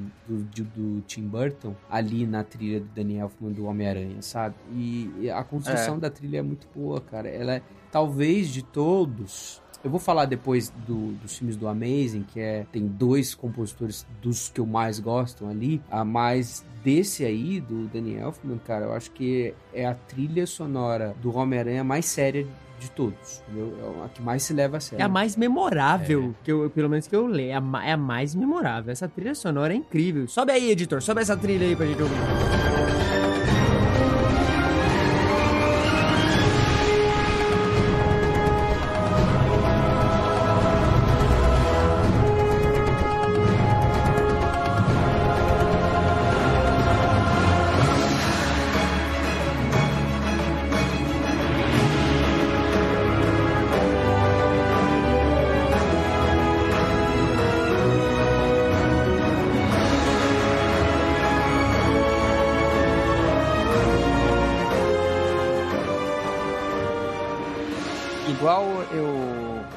Comentei com vocês no em off, a, aquela, não sei porque o Danny Elfman, as trilhas principais dele, os temas chamam, todos chamam main title só, mas a música tema do Homem-Aranha pra mim, muitos anos foi um hino do Homem-Aranha pra mim. A, aquele comecinho do- dos filmes, é, tem uma parada aracnídea nelas que é, é realmente especial, assim. Parece que o cara realmente pensou, e se uma aranha fizesse uma música, uma aranha tecendo as teias, qual, Uhum. ser- qual seria o som? É uma impressão, eu posso estar maluco, mas é a impressão que me passa, e eu gosto demais. Você sabe por que chama Sim. main title, né? Ah, é porque é a música que toca no, na hora de escolher Porque é o lá, título é, principal. o. Não, porque nesses filmes dessa época tem essa introdução eterna e que fica passando os créditos, sabe? Ah, e sim, nesses é. do Homem-Aranha tem. Então tem esse começo que fica Hum, é passando. verdade. ah, é um filme de San Remi, pela Que é longo pra caramba. não sei quem, com tal, tal, tal, tal, tal. Então é tipo, os créditos do filme é esse começo, sabe? E É. você precisa de uma trilha que mostre pra que o filme veio. Tanto que os filmes do X-Men também tem a mesma coisa. Os filmes do Batman também tem a mesma coisa. Verdade. Hoje em dia eles passaram pro final, né? Porque vocês podem reparar que o final dos filmes hoje tem dois créditos, aquele crédito estilizado, Sim. né? E aí depois corta pra tela preta e aí ninguém se importa mais porque tá passando É, nessa época o estilizado era no começo, No né? começo. Aí, nos próprios. É verdade. Não tinha parado pra pensar É isso nisso. Tem uma música do Danny Elfman pro Homem-Aranha 2, chama At Long Last Love, que é depois que a Mary Jane foge do casamento com o filho do Jonah Jameson lá, e ele ela aparece na porta do Peter lá daquele, daquela kitnet que ele mora. E eles dão aquele beijinho bonito lá. E depois, pulando meio que sem querer pro segundo filme, é, enquanto eles estão se beijando, o Peter ouve o som da. Eu ia falar o som da trombeta. Mas ele ouve o som da sirene das, dos policiais, assim. E ele para, ele corta o beijo e aquela música que tá calminha, assim. Enquanto eles estão beijando, começa a progredir e a elevar. E aí ela fala, tipo, pega eles, Tigrão. E aí ele dá aquele sorrisinho assim. E ele pula da janela. Cara, a hora que. Aquela balanço final do Homem-Aranha 2 É é, bom muito mesmo. bom com aquela música. com Aquela música do Daniel. E é legal você ver a, a expressão da Mary Jane incentivando ele aí atrás, mas depois percebendo assim que ela entra numa enrascada. Porque a última cena do filme é ela com uma cara meio triste, assim, encostando o rosto na janela. Mas, cara, que música boa, que cena maravilhosa. Ele junto com os helicópteros da polícia, assim. Isso é muito Homem-Aranha, muito Homem-Aranha. As músicas dele passam, passam essa vibe.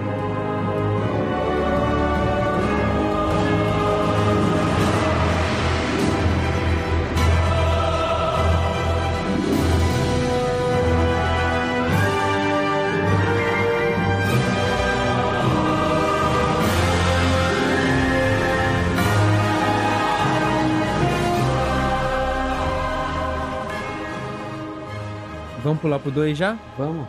Vamos falar de Homem-Aranha 2. Dois anos depois vem esse filme, então. né? É, e dois anos depois só? 2004. Dois é. anos só. Necessário dois anos pra fazer uma obra-prima cinematográfica. Eu acho que tem Nada como mais. falar no geral assim desses filmes porque os elementos são praticamente os mesmos, os mesmos personagens, não tem muita adição assim de personagem de apoio. É, mas o 2 é, é melhor que o primeiro. Isso é, É raro. É raro em filme de herói, é raro na época, é sempre raro isso. Você tem um segundo filme que consegue ser muito melhor que o primeiro. Embora você tenha já preparado a história toda no primeiro, então fica teoricamente mais fácil. Mas, cara, o que eles fazem nesse segundo filme, o, o, o primeiro entrega muito, né? Então, a, a, cena final do primeiro, naquele, no enterro, né, do Norman Osborn, e aí acontece todo aquele diálogo. Primeiro, Peter com o Harry, depois do Peter com a própria Mary Jane, e aí você começa o segundo filme já nessa tensão, assim, pô, o, eu tenho um personagem que eu já conheci, que é o Peter Parker, tá vivendo esse peso, é, é assim, é, a palavra é peso mesmo é o peso de ser um super-herói. Ele tem que abrir mão de todas as coisas porque ele não pode revelar a sua verdadeira identidade, porque no primeiro filme ele teve as consequências. O cara descobriu quem ele era e atacou as pessoas que ele amava. Então aí essa tensão, ela vem assim, eu, eu vou ter que conviver com esse peso de ser um super-herói, de ter grandes responsabilidades por conta do meu poder. Mas aí, eu quero isso ou não? Acho que esse é o principal tema do, do segundo filme, né? É, sem dúvida. E eu acho que o, o lance da identidade secreta do Peter ter sido exposta no primeiro filme foi uma coisa tão traumática. Tipo assim, você sente o trauma mesmo dele ter sido exposto para uma pessoa sequer. Porque a primeira coisa que o Duende Verde faz quando ele descobre é ir atrás da tia May. Sim. Naquela cena clássica dela fazer, rezando o Pai Nosso lá. E ele grita para uhum. ela: termina! Termina. Cara, isso é cara, é bizarro. Essa cena, ela, ela me deu pesadelo, essa cena. É muito, é, cara. É muito bizarro. É. Ele era um orando à noite. Aí você acorda, tá o William da olhando assim. Com aquela cara de demônio. Nada mais Termina. assustador que isso, né? Porque, convenhamos Mas... que o William Defoe não precisava daquela máscara. Não.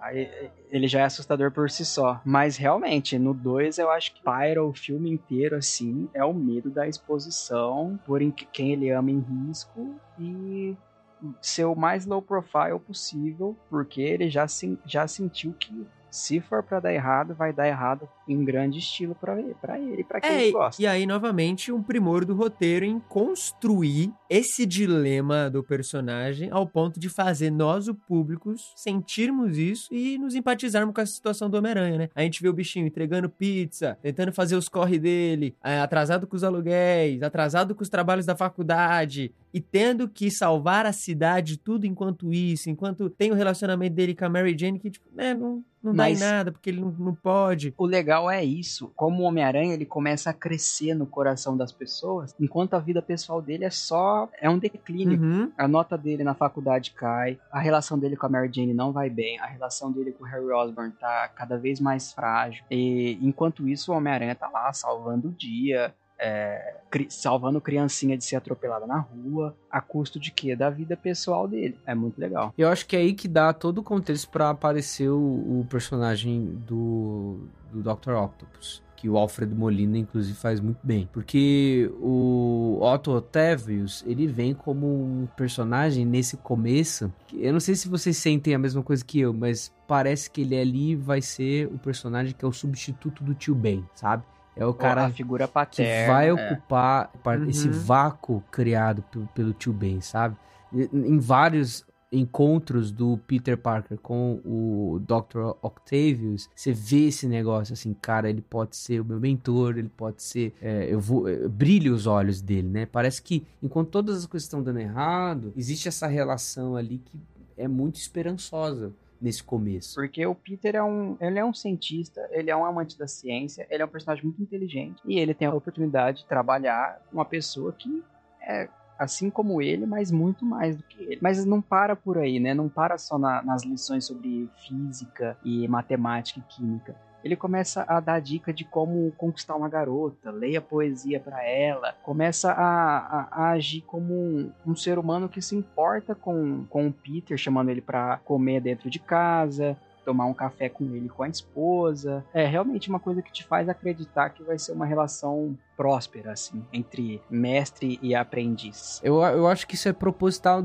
na comparação entre os dois filmes, que enquanto você tem um vilão no primeiro filme que ele tenta propositalmente ocupar o papel de pai para o Peter e toda hora dá errado isso, você tem um, um vilão no segundo filme que não tenta fazer isso propositalmente, mas que ele vê um amor genuíno pelo Peter e isso é recíproco. Isso, isso é respondido, sabe? o, o próprio Peter Parker ali no, no, segundo filme começa a ver essa possibilidade. É muito interessante você ver. Os dois vilões são bons, são os vilões mais clássicos do Homem-Aranha nos quadrinhos, o, o, Norman Osborn e o Dr. Ock, o, o, o Doc Ock, né? Só que assim, essa, essa. Eu acho que é o vilão certo pro segundo filme, cara. Porque dá o contraste ideal, assim. É perfeito o Dr. Octopus é muito bom. É, e tem até aquele bom conselho do Octopus, né, mano, pro Peter, né? De... Aquela conversa na mesa ali, dando conselhos, um monte de coisa, é genial. Ele até chega o Peter e fala, cara, as coisas que nós temos, os dons que nós possuímos, ele tem que servir ao bem da humanidade. Nossa, Como essas é palavras é vai de encontro com o Peter, né? Sim. O Peter tá vivendo esse momento de caramba. E aí você fala, pô, é o que ele precisava ouvir. A inteligência é um dom. A inteligência é um dom.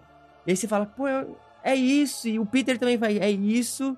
E aí o filme vai se construindo e, cara. E é nessa esse é um cena, dos favoritos de heróis de todos os tempos. É nessa cena que eles preparam a cena da perda do Octopus e, do, e da esposa dele. Uhum. Porque ele conta como eles se conheceram, como eles são diferentes um do outro, mas como a esposa dele, apesar de ser da área de humanas, apoia e incentiva o marido em Uhum. todos os projetos malucos que ele faz. E aí, em um desses projetos malucos dele, que ele fala em que ele vai ter o sol na palma da, mãe, da mão dele. Ele perde a, a, a esposa num acidente fatal e o Homem-Aranha estava presente. E eu gosto disso, quando o vilão tem motivo genuíno para odiar o Homem-Aranha. E geralmente é uma pessoa que o Peter Parker gosta muito. Isso é muito legal. É, essa cena da, da cena dianteira é muito bem feita, cara. Você, você entende o doutor, você compreende a importância desse trabalho para ele, né? Tanto que ela fala, ah, esse é o trabalho que ele dedica a vida inteira é. dele. Enfim, ele está chegando lá para se construir esse esse ódio e, consequentemente, depois o desfecho do próprio filme, né? Prêmio Nobel, Otto. Não, e o Peter, ele leva, ele fica com as palavras do Octopus na cabeça, né? Tem a cena dele na lavanderia lá, lavando a, as roupinhas dele, e ele, enquanto isso, tá com o livrinho lá. Todo dia ele olhava para ela, alguma coisa assim, não lembro direito, mas ele fica lendo as Ah, poesias. é, o livro de poesia, né? É. Então é um cara que realmente tem impacto na vida pessoal dele de uma maneira positiva. Quando esses twists acontecem na vida dele, de que a pessoa que ele admira como, como personalidade e como um ser humano acaba sendo um, um louco assassino. Inclusive a cena que ele ganha o, que os, bra os braços metal, de, de, metal se fundem nele, cara, é muito esquisito. É, tipo assim, o Sam Raimi ele manja de elemento de terror, cara. Ele realmente manja. E ele gritando aquele no com os bracinhos erguendo junto com ele, assim. Olha, é bem legal. O jeito que enfia as coisas na espinha dele ali, é. dá uma agonia, né? É bizarro, essa cena é bizarra. É engraçado assim, esses filmes, eles têm muito elemento de terror mesmo. Enquanto o Gabriel tava falando, eu, eu, fui percebendo, assim, ele dá, ele dá muito mais medo do que os, os, filmes mais atuais, assim. Eu acho que era algo... Eu gostaria muito que voltasse, sabe? A levar a seriedade de ter uhum. cenas que são assustadoras, porque são mesmo. Cara, é um, uma pessoa se fundindo a tentáculos de metal, sabe? Tipo, é um negócio, tem que ser forte, sabe? A mesma coisa da, da cena do primeiro filme, tanto Norman Osborn quanto o Peter Parker, quando estão virando o que eles vão se tornar no filme, as cenas são tenebrosas, né? Aparece uma caveira quando. Cara, quando o Peter Parker tá se debatendo assim, pega o cobertorzinho, então aparece uma caveira nas. Nossa. Tipo. Aquela cena é muito feia. É. E nojenta, aquela ferida dele gigantesca Sim. lá. Você fala, mano, vai amputar esse braço logo, pelo amor de Deus. Ele sabe usar uns elementos bem bizarros. Realmente não tem uma realidade onde isso não seja assustador. Eu acho que se um dia, se forem adaptar esses vilões um pouquinho mais complexos assim na, na origem, se for uma coisa galhofa, tipo, boba, para mim seria bem chato. Perderia muito, né, mano? Perderia muito do, do, do, dos próprios vilões em si. Sim. Uma curiosidade, uma curiosidade. Falando sobre vilão e as cenas com o JJ Jameson e o J.K. Simonson como JJ Jameson, acho que nesse aí ele é o melhor. É o melhor filme dele, que tem, tem as cenas melhores. Assim, tem uma cena que ele tá conversando com o, o Hoffman, né, que é aquele assistente dele lá, e eles falam assim, como é que a gente vai chamar o, o Dr. Octa Octavius, né? Qual vai ser o nome dele de vilão? Daí o cara fala assim, Dr. Octopus? Daí ele fala assim, não, é crap. Daí ele fala assim, Science Squid? Daí ele, crap. Daí chega, ele fala assim, Doctor Strange. Daí o, o JJJ fala assim, É. isso aqui é muito bom e É tal. verdade. Daí ele fala assim, mas alguém já pegou. Não, Vamos chamar de Mas Dr. é- Octopus mesmo? Cara, tem umas sacadinhas É assim muito, bom. boas. É um roteiro muito bem escrito, né, mano? E outra curiosidade, como eu já falei, acho que pro Japa, o Doutor Estranho é o único outro super-herói citado em Homem-Aranha, nos filmes do Sam Raimi, e por incrível que pareça, é o personagem que o Doutor Estra- que o Sam Raimi vai dirigir agora na sequência de Doutor Estranho. É, porque É o, o Steve Dicto que fez também, né? Então é uma homenagem. Então quem criou o Doctor Strange também foi o Steve Dicto, que é o mesmo que criou o. Homem-Aranha. Então faz Uhum. sentido, né? Eu acho, achei legal também. Mas, cara, o J.K. Simmons como o Jonah Jameson é a definição de casting perfeito. Sim. Cara, tanto Sim. é que trouxeram o cara de volta, né? Pois é. Mas, cara, que perfeição. Ele falando assim: tira essas fotos, isso aqui, não sei o que lá. Ah, você pode me dar um aumento? Não. Um peru de Natal. Eu te dou um grande peru de Natal. Velho, é muito engraçado. É bom mesmo. Os caras falando, a sua esposa ligou, e o que que ela quer? Aí ele fala uns negócios aleatórios pra esposa, ah, só desliga na cara dela e fala Não, que depois eu. É. Ele tomando uns remedinhos é bom também. Os remédios pra estresse dele. Ele falando pra preparar o velório dele lá. E ele fala assim: mas compra flor de plástico pra não gastar. No primeiro filme. Ele é muito bom, No cara. primeiro Ele é filme, é, agora, agora eu não sei se é no primeiro ou no segundo, mas o, o Peter entrega um monte. Ah, no primeiro, né? Entrega um monte de foto pra ele, ele fica crap, crap, crap, Crap, super é. crap. Tipo, é muito É bom. verdade. E, e aí que tá, nesse segundo filme tem um dos elementos que eu acho mais bem elaborados, assim, em todo o filme, que leva a gente a uma das cenas mais épicas dos filmes de heróis, que é o relacionamento do Peter Parker com a cidade, né? Sim. Não tem como você pensar em Peter Parker sem pensar nos prédios de Nova York, sem pensar em Manhattan, sem pensar em todo aquele cenário. E a gente tem essa construção de um herói da cidade, tá lutando ali em abandonar o seu papel de herói. Quando ele abandona o seu papel de herói, a cidade sente a falta dele, e é muito bem retratado isso no filme, né? Até encontram o uniforme dele, o JJ coloca na parede, assim, anuncia o fim do Homem-Aranha, e a cidade fica alvoroçada, aparece aquela chinesinha cantando, cadê o Homem-Aranha? Cadê o Homem-Aranha? Spider-Man!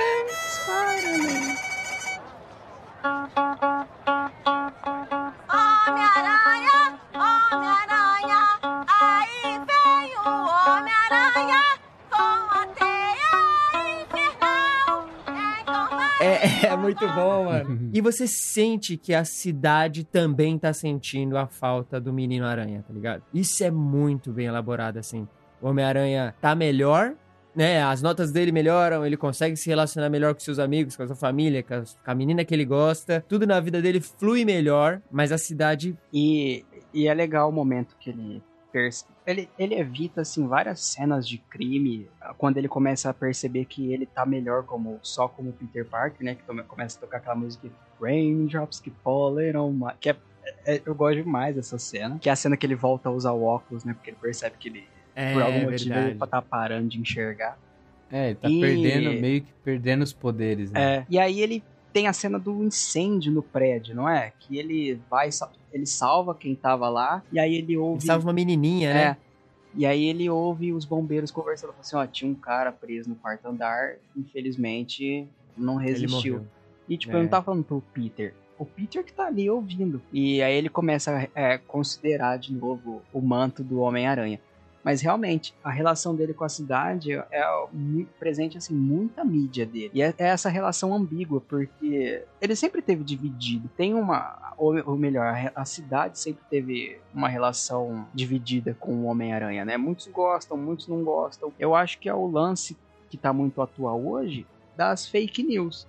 É, o JJJ você tem- é o, a incorporação do, como fazer uma Da fake, fake news. news. É exatamente isso. É, ele consegue manipular por motivos pessoais a população e tem gente que compra o discurso. Com a foto do próprio Homem-Aranha. O próprio Homem-Aranha fornece as fotos pra ser difamado no jornal. É, e ele não pode reclamar ainda por cima, porque o que, que ele vai falar? Ô, para de falar isso de mim. Tipo, Ele até tenta, né? Ele fala, é, eu acho que a população, na verdade, acha o cara legal. Você que tá exagerando e tal. igual tem um quadrinho do Demolidor que eles estão juntos, assim, o Peter e o Demolidor, e o Demolidor fala que uma das conversas que eles sempre têm, os dois, é sobre Nova York. Quanto eles amam a cidade, mas que infelizmente é uma cidade que hum, muitas vezes não não Valorizam, corresponde, né? não corresponde, não valoriza o quanto eles se entregam.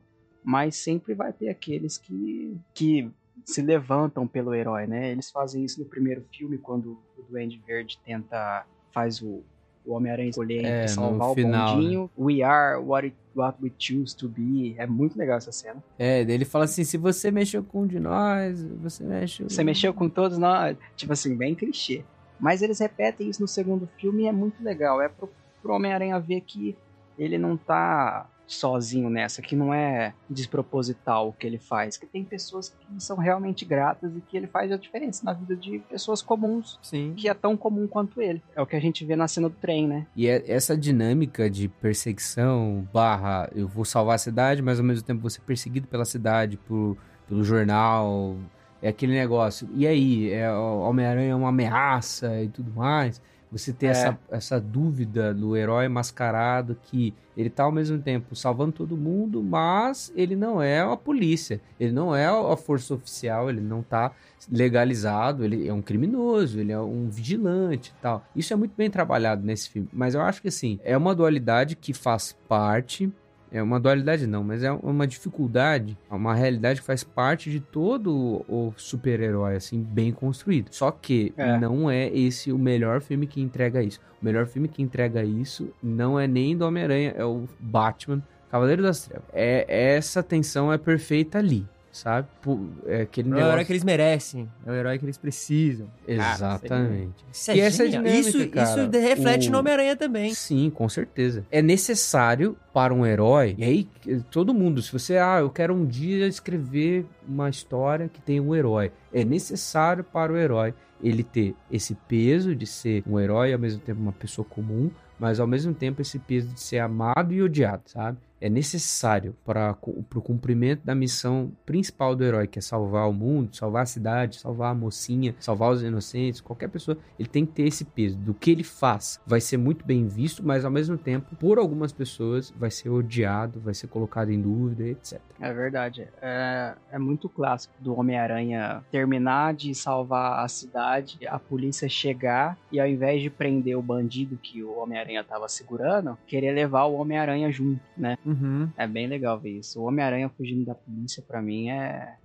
da hora demais. Eu gosto. Gente, antes da gente terminar de falar do Homem-Aranha 2, tem que falar da cena do trem. Que aquilo ali, gente, aquilo ali Top notch. é, é para aquilo que o herói existe, meu irmão. A- a- nossa, fora a luta, a- aquela luta é genial, eles lutando em cima do trem, do lado do trem, dentro do trem, eles lutam em tudo que, que é lugar do trem.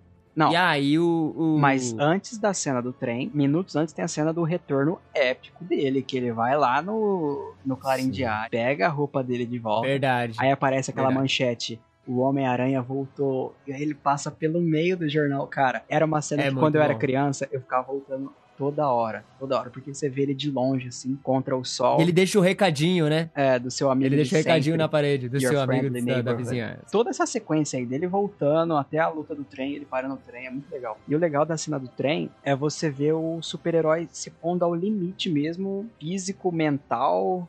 É bem bizarro e Essa legal de cena ela é super referenciada, né? Depois nos filmes posteriores. Tanto Até dos filmes é, do Homem-Aranha, Aranha Verso e outros filmes também. Então você tem referências a, a- a essa cena do, do herói se esticando pra trazer duas coisas juntas. Até mesmo o Capitão América fazendo isso. Ah, Capitão é América, verdade. Você fala, exatamente. você fala referência visual, né? Exatamente. Sim, ele segurando o trem, ó. O, o Homecoming faz isso mal feito, vamos deixar claro, mas Uhum. faz. O Capitão América faz isso. O Thor faz isso no. No, quando Guerra ele vai Infinita. recuperar o martelo no Guerra Infinita. É uma cena que marcou a era dos cinemas, cara. Nossa. Essa cena é genial. E no, no trailer do Homecoming eu falava, putz, eles vão refazer essa cena, vai, nossa, vai ficar legal. Eles parecia era um tipo de, não vou fazer essa comparação, mas é um tipo de Jesus assim, braços abertos, se sacrificando Braços pelo abertos. povo e você fala, putz, ele vai segurar dois barcos pela a met- duas metades de um barco, mas no filme, É, enfim. ai, É, ai. o Homecoming. mas eu Mas vamos focar no que importa. No Mas- 2 é bom. O sacrifício dele no 2 é muito legal. A cara, tipo assim, você vê, você fala, cara, faz um pouquinho menos de força que a tua veia vai estourar e você vai, você vai morrer, como Não, diria o É, Faustão. en- entregou muito bem, né? E é, a- ele tenta de várias formas, né? Ele tenta com a teia, depois a teia arrebenta, aí ele pula na frente do trem. Ele joga umas 30 teias. Não, mas depois ele antes ele pula na frente do trem, não vai. Ele tenta parar com o pé lá e o pé dele vai arrancando. É o verdade. E aí ele fala, então eu vou ter que ir. E o Nossa, velho atrás pra ele, tipo, qual é, qual é seu plano? O que, que você tá fazendo? Não funcionou, né? Quando ele É, tentou o não pé. Não funcionou. funcionou, hein? É muito bom. E aí é a cena quando ele consegue, enfim, parar o trem. Ele desmaia Nas mãos do e aí povo. a- todo o povo carrega Peter Parker nas suas próprias mãos. Isso é, é épico demais. Isso daí. É épico demais essa cena, gente. Tá doido. Todo mundo carregando, colocando ele no chão. Ele é só um garoto da idade do meu filho. E é engraçado que ele vê o povo, mas quando ele vê que são pessoas simples, ele não, não se preocupa. E aí chega o garotinho pra ele lá e entrega, que inclusive é o irmão do Tobey Maguire, aquele moleque. Devolve a máscara pra ele. Ah, é muito legal. Eu E fala, né? A gente não vai contar pra ninguém. É, Tá aqui. é aquela máscara Cara, toda é chamuscada. Não, lá. E ainda volta o Octopus, que tinha sumido, e na mesma hora todo mundo se coloca na frente do Peter. É, é Ah, não. Só vai pegar ele por cima de mim. Tipo assim, cara, o que, que vocês podem fazer? Não, não importa. A gente também vai defender o Homem-Aranha. Cara, isso é, é.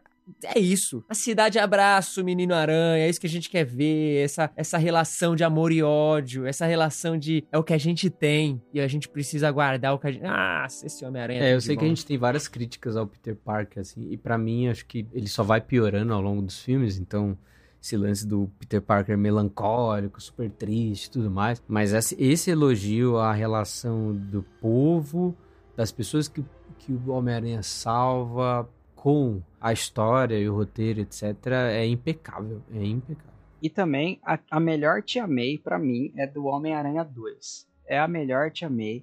É a Tia May que se coloca é, contra o, o agressor, porque ela também enfrenta o Dr. Octopus. A Tia May que se coloca na frente das injustiças. É, é a Tia May que não consegue a torradeira do banco, que é uma cena de Sim. cortar o coração. Tem a Sim. Tia May que incentiva o sobrinho, que apoia o sobrinho e fala pra ela, ó, seja lá o que você estiver passando na sua vida, as pessoas, tá vendo esse garoto aqui, esse moleque que tá me ajudando com a mudança? Ele sente falta e é como se ela soubesse que ele era o Homem-Aranha. É, ne- é nesse Ela filme que ela pra fala ele- assim, não, você não é um super-homem? Não lembro. É, é nesse filme. Eu sei que ela faz aquele, aquele discurso lá que ela fala, ó, tem pessoas que fazem de tudo pra ver um herói, que elas passam é, o dia inteiro na chuva só pra poder ver aquela pessoa que, que os inspirou. E essa pessoa é- tá fazendo falta na vida do molequinho lá Que queria tava ser o Homem-Aranha. Sim. É, nesse segundo filme é acrescentado uma camada a ela, assim, muito, muito melhor, assim. Tanto da relação dela com o Peter também, né? De ele ajuda todo mundo, mas ele também não consegue nem ajudar a Tia May, que tá passando por problemas financeiros e dificuldades, né? É, Ele ela, é um herói, mas no fim ele não consegue fazer o básico pela, pela mulher que ele ama, né? Que é a tia dele. Nossa, em termos de aparência, essa tia May é tão vovó quanto a tia May do- dos primeiros quadrinhos lá do Homem-Aranha. que Tinha a cara chupada, parecia uma uva passa. É, nossa, eu adoro essa tia May. Eu adoro essa tia May.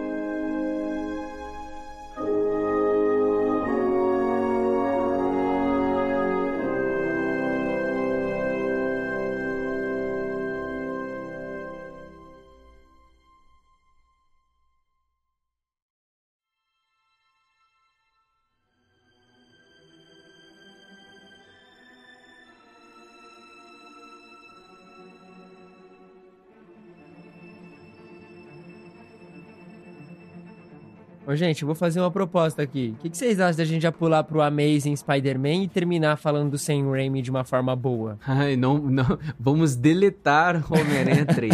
Ó, Homem-Aranha 3 é uma droga. Ai, não vamos comentar o Homem-Aranha sobre ele. 3 é muito É, ruim. O filme do Bully Maguire. que Cara, esse filme é muito ruim. Ele não é não muito tem o que ruim, falar velho. sobre ele. Não é muito não. ruim. Não é muito ruim. Desculpa, Gabs. Eu, eu, assim, eu assisti todos, pra gente poder estar falando aqui. Todos, sequencialmente, na ordem de lançamento. E o 3 é um porre. Eu não gosto. Eu tenho vários problemas com Homecoming, com Far From Home, com o segundo filme do Amazing. Mas o 3 é muito Mano. Homem-Aranha 3 não é pior que Far é From Home. pior. Não, não tem como, cara. Cara, Eu acho que isso é uma heresia discussão que mesmo? Não dá, pra, não dá pra admitir, cara. É, O Homem-Aranha 3 é um dos piores filmes já feitos no mundo. Não tem como, cara. E sabe o que é pior? Eu fui na pré-estreia desse filme, cara. eu acho que é. Tem certeza que você saiu de lá Não, pirado. eu saí Tipo de assim, lá. E esse Nossa. filme foi o filme que mais lucrou Nossa, eu dos não três. Esse negócio. filme vendeu que nem água. Nesse O trailer desse filme fez a cabeça de todo mundo endoidar, falar: Nossa, Meu Deus, o- o olha esse trailer- Homem-Aranha. O trailer é Eu muito saí muito bravo do cinema desse filme. Eu saí muito bravo. Cara, eu, eu, eu. Mano, eu li os quadrinhos na- quando eu era criança. Eu assistia todos os desenhos. Eu tava muito empolgado. Aí saiu o primeiro filme, saiu o segundo filme. Aí era, era o quê? Esse fi- 2007, cara. Eu tava, já tava. 2007 eu tinha 19 anos. E, e, cara, você fala, você já tem com 19 anos. Nossa, não tem nada, mas enfim, você tem um pouco mais de senso crítico do que quando você é adolescente. E, cara, depois desse filme, cara, eu saí tão bravo. Cara, cara, que lixo foi esse que eu acabei de ver, mano? tipo, acho que nem os filmes do X-Men mais novos eu, eu saí tão bravo do, do cinema quanto esse. Gabs, Ah, eu- defende ou Não, a gente enterra eu ele não, vou aqui, mano. eu não vou defender, porque eu realmente, eu realmente entendo, tipo, as críticas.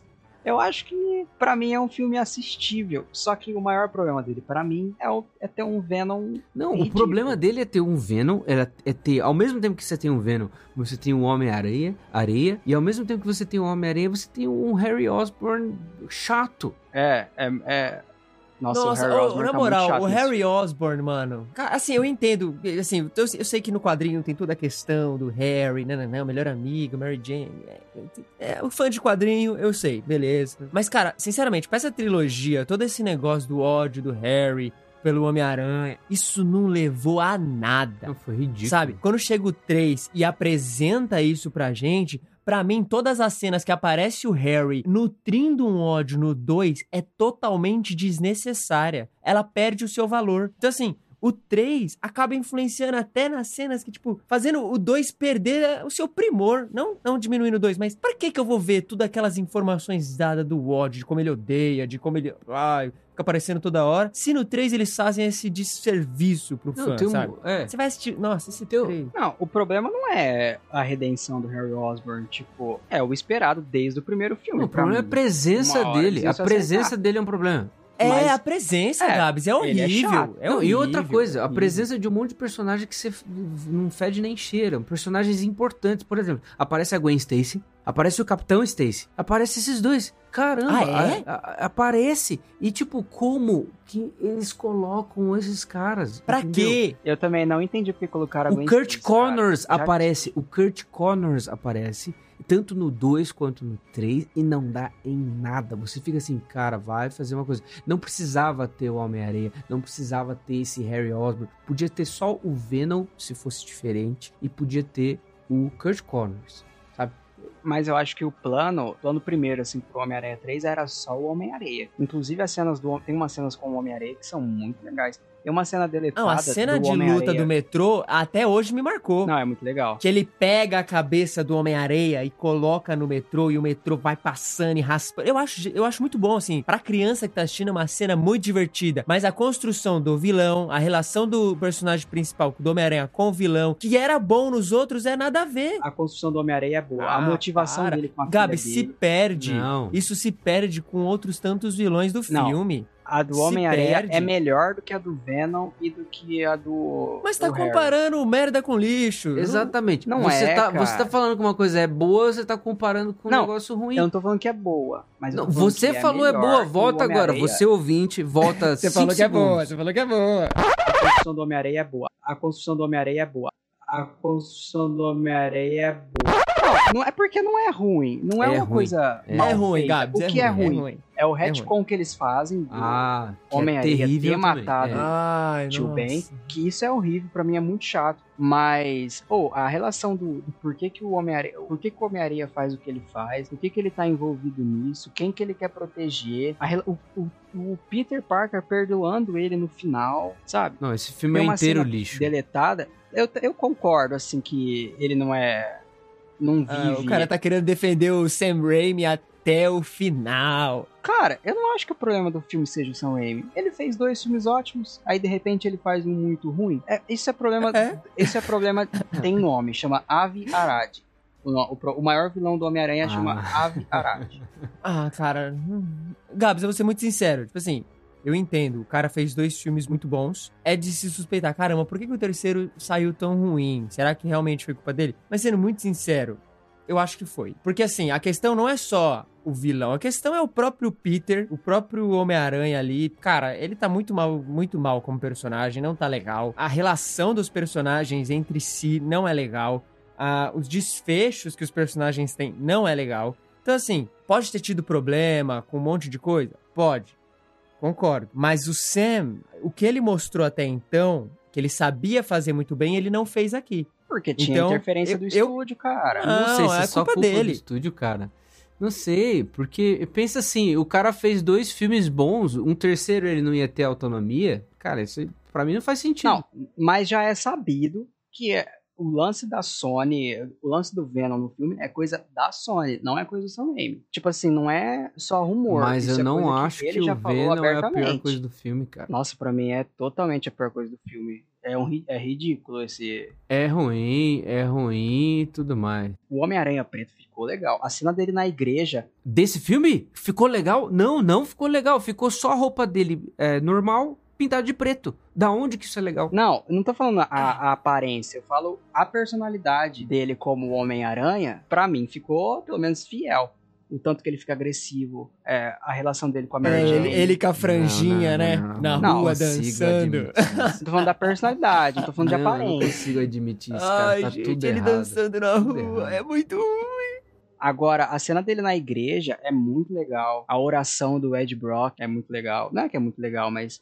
É, Ah, esse Ed Brock também, mano. Ó, eu saí desse filme, eu saí desse filme querendo, querendo que o Homem-Areia não existisse, porque o Homem-Areia é um vilão de suporte. Ele não é um vilão, É, é, um ele vilão é de bem- suporte. É esse vilão que ele aparece é, da é mesma tipo maneira Shocker. que o Shocker, da mesma maneira que o, Rhino, por exemplo, que o Escorpião, É. sabe? E, tipo, eles deram um, um destaque, beleza, visualmente é um vilão legal, é, pô, é um vilão legal. Só que, cara, pra mim não tem peso nenhum, sabe? Eu preferia, é, e eu, eu era muito apegado com o desenho na época, né? E, mano, a hora que eles colocam aquela cena da igreja e não é o Shocker, eu falei, mano, ah, não dá pra entender. Porque o Shocker, pra mim, faz sentido de ser algo que tenha a ver com o Venom, sabe?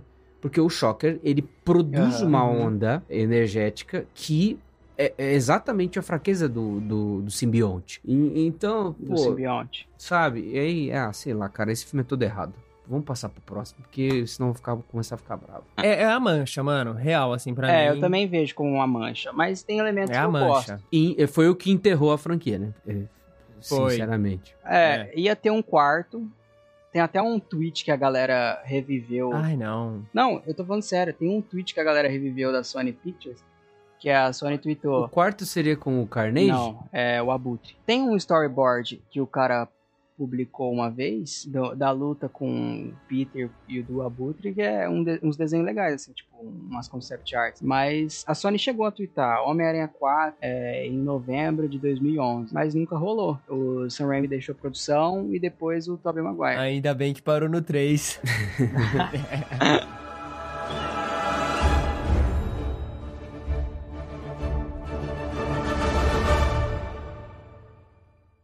É isso, chegamos ao fim da primeira parte da nossa conversa sobre Homem-Aranha nos cinemas. Se você gostou, não se esqueça de se inscrever pelo Spotify, ouvir os outros episódios, deixar um review na Apple Podcast, mandar para os amigos e para sua mãe, para que a palavra do Contemporama se propague todo o canto desta terra. Também, se você quiser deixar algum feedback, comentário ou continuar a nossa conversa, veja as informações na descrição para contato e assim a gente pode continuar o assunto aqui comentado. Dito isso, nós nos vemos na semana que vem. Um até breve.